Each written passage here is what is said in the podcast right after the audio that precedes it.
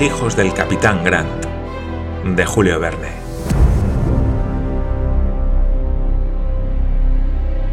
Parte tercera, capítulo 20. Un grito en la noche. No tardó la tripulación en saber que las revelaciones de Ayrton no habían derramado ninguna luz sobre la misteriosa situación del capitán Grant. El desaliento a bordo fue profundo, porque todos esperaban que el contramaestre despejaría la incógnita, y el contramaestre nada sabía que pudiese poner al Duncan en el rastro de la Britania. No se modificó el derrotero que tenía trazado el yate.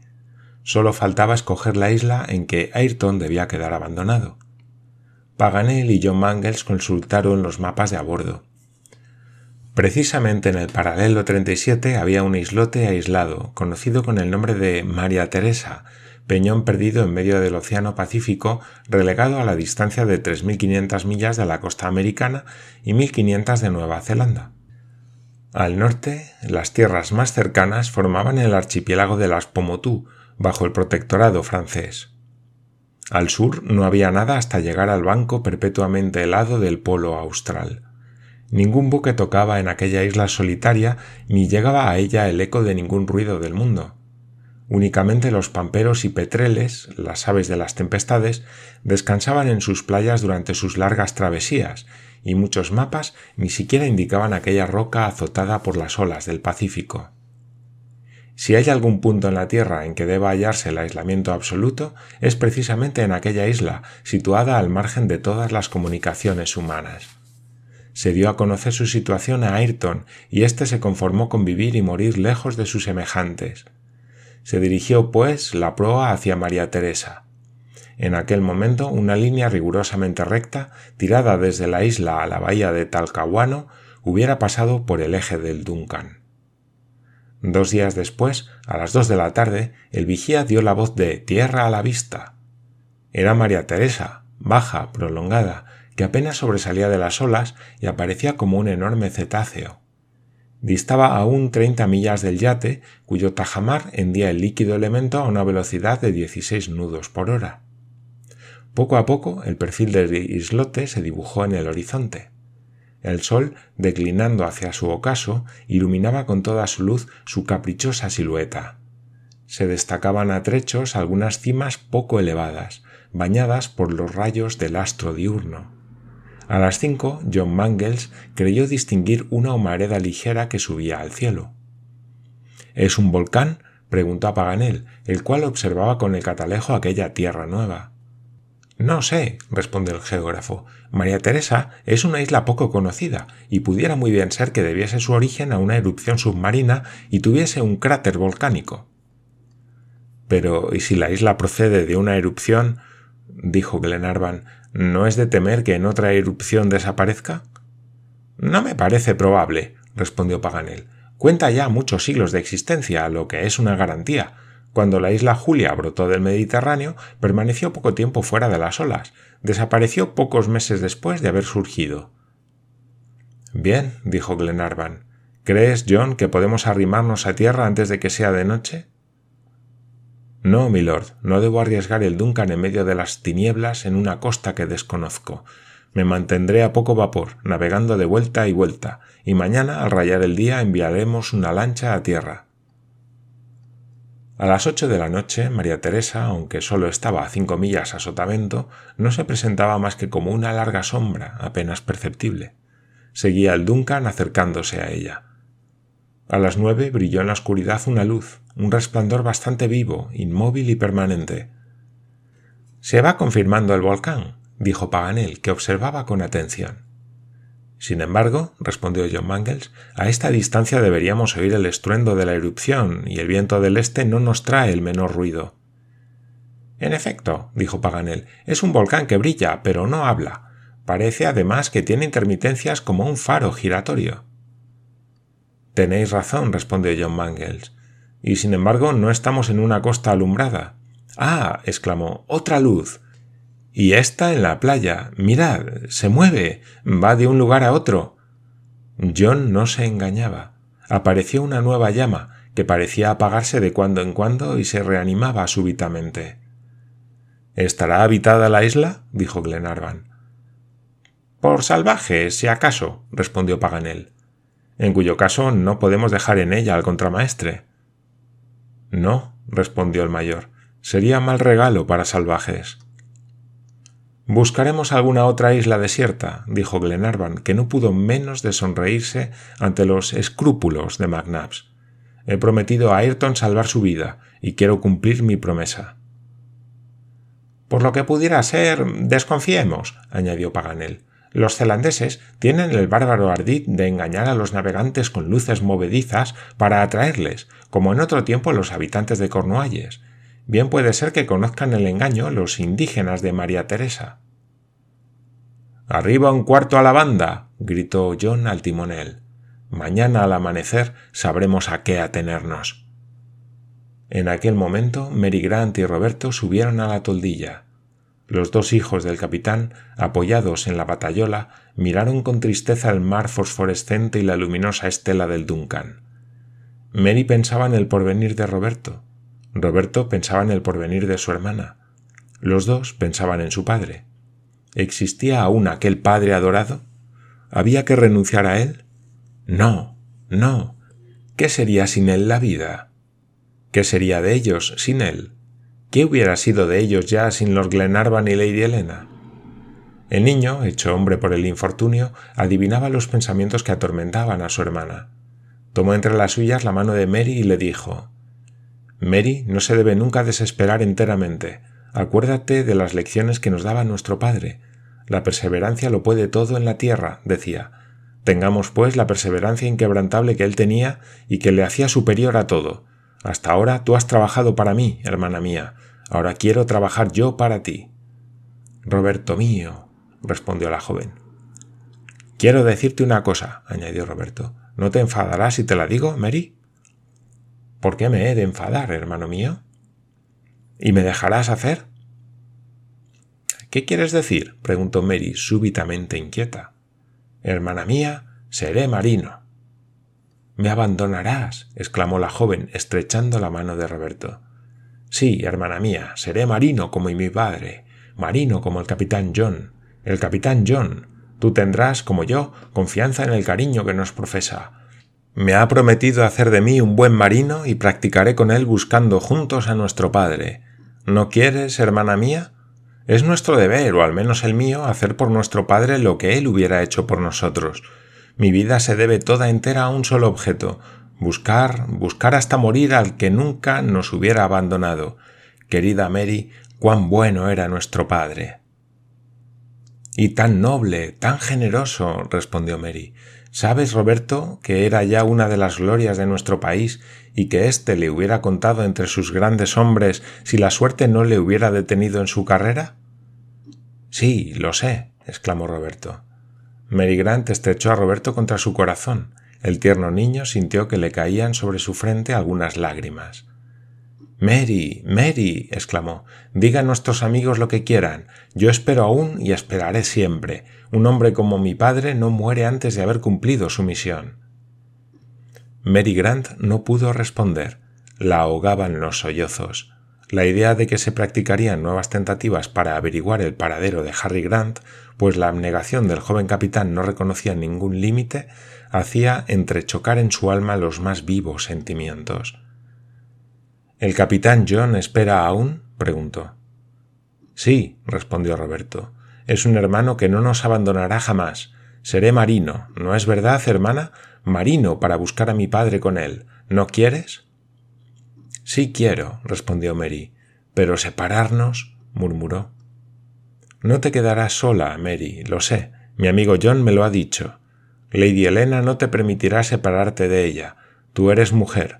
Puedes, debes aceptar sus beneficios. Sería ingratitud rehusarlos. Pero un hombre, mi padre me lo ha dicho mil veces, un hombre debe labrar él mismo su suerte. ¿Y qué será de nuestra querida casa de Dandy tan llena de recuerdos? La conservaremos, hermanita. Todo eso está ya bien arreglado por nuestro amigo John y por Lord Glenarvan. El noble Lord te tendrá en su palacio de Malcolm como si fuese su hija. Así se lo ha dicho a mi amigo John, y John me lo ha repetido. Tú estarás allí como en tu casa, teniendo con quién hablar de nuestro padre, hasta que yo ni yo te lo presentemos un día. Ah. qué hermoso día será aquel. exclamó Roberto radiante de entusiasmo. Hermano mío, hijo mío, respondió Mary, cuán feliz sería nuestro padre si pudiese oírte. ¿Cómo te pareces, Roberto, a nuestro padre tan adorado? Cuando seas hombre, serás como él, serás él mismo. Dios te oiga, Mary, dijo Roberto con santo y filial orgullo. Pero ¿cómo pagaremos a Lord y a Lady Glenarvan lo mucho que les debemos? añadió Mary Grant. Oh, muy fácilmente, añadió Roberto con su confianza de niño. Se les ama, se les venera, se les bendice, se les abraza y un día, a la primera ocasión que se presente, se hace uno matar por ellos. Al contrario, vive por ellos, exclamó la joven cubriendo de besos la frente de su hermano. Ellos lo preferirían y yo también. Después, entregándose a la corriente de sus ensueños, los dos hijos del capitán se miraron silenciosos en la vaga oscuridad de la noche. Sin embargo, mentalmente aún conversaban, y se interrogaban y se respondían. El mar tranquilo se mecía en prolongadas ondulaciones y con la hélice agitaba en la sombra luminosos remolinos. Entonces se produjo un incidente extraño y verdaderamente sobrenatural. El hermano y la hermana, por una de esas comunicaciones magnéticas que unen misteriosamente entre sí las almas simpáticas, experimentaron a la vez y en el mismo instante una alucinación idéntica. De en medio de las olas, alternativamente oscuras y luminosas, Mary y Roberto creyeron que se desprendía una voz profunda y quejumbrosa que hizo vibrar todas las fibras de su corazón. A mí. a mí. gritaba la voz que los dos hermanos creyeron oír. Mary, dijo Roberto, ¿has oído? ¿Has oído? E inclinándose los dos hacia el mar, interrogaron las profundidades de la noche. Pero nada vieron, no vieron más que la sombra sin fin que ante ellos se extendía. Roberto, dijo Mary, pálida de ansiedad. He creído. sí, he creído como tú. Estamos los dos calenturientos y delirantes, Roberto. Pero un nuevo grito llegó a sus oídos, y la ilusión fue entonces tan completa que los dos hermanos prorrumpieron en la misma exclamación salida del fondo de su alma. Mi padre. mi padre.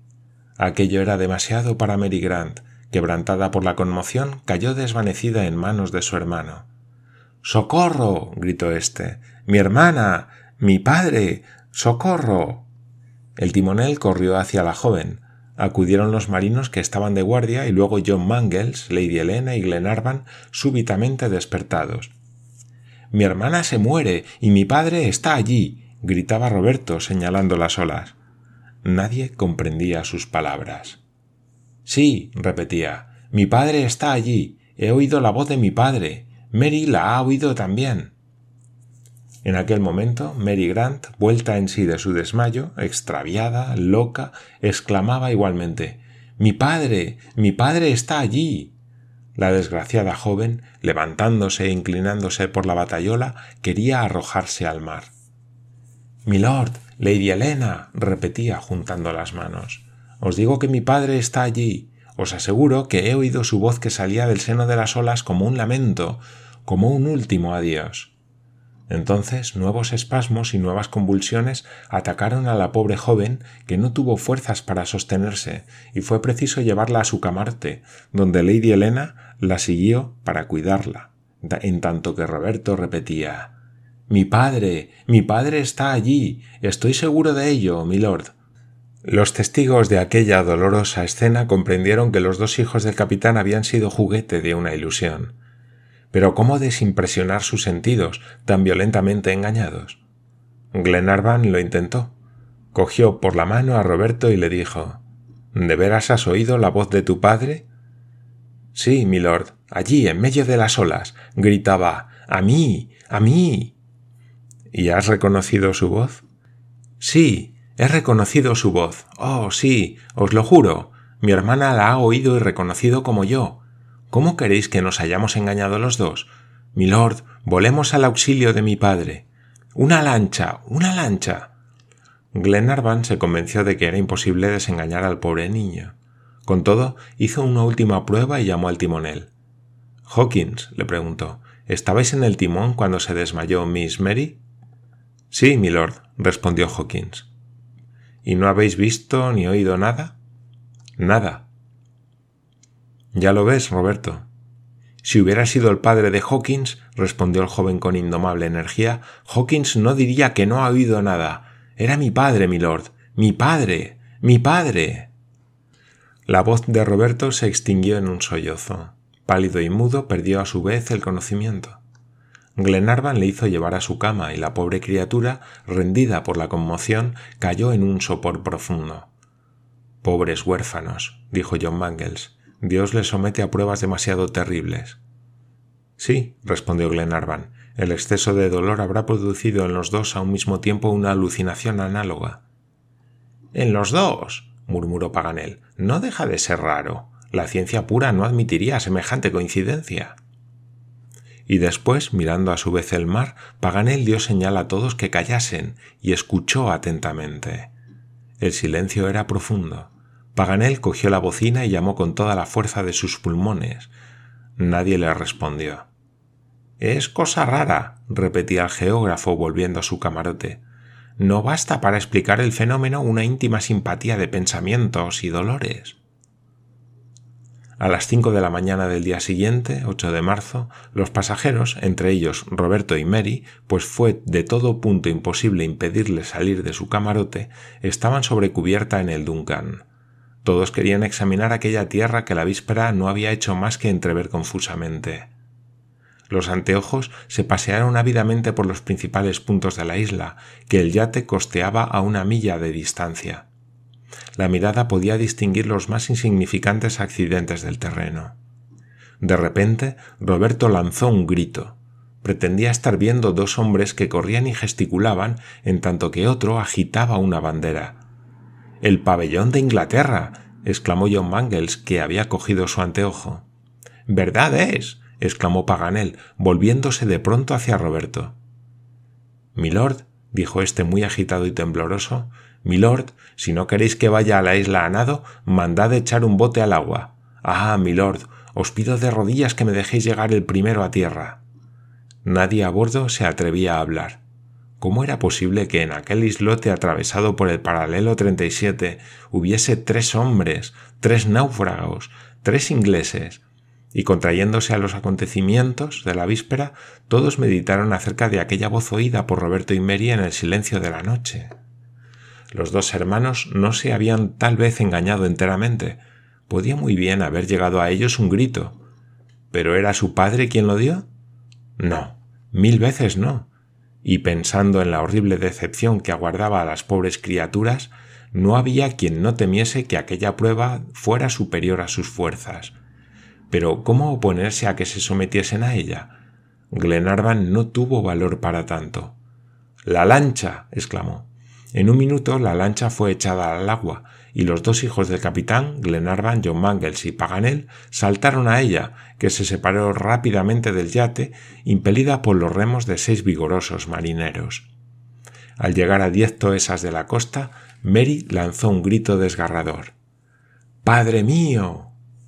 Había un hombre en la playa colocado entre otros dos.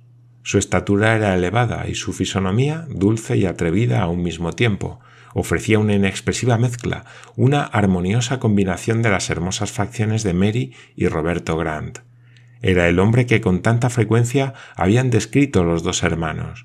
Su corazón no les había engañado. Era su padre. Era el capitán Grant.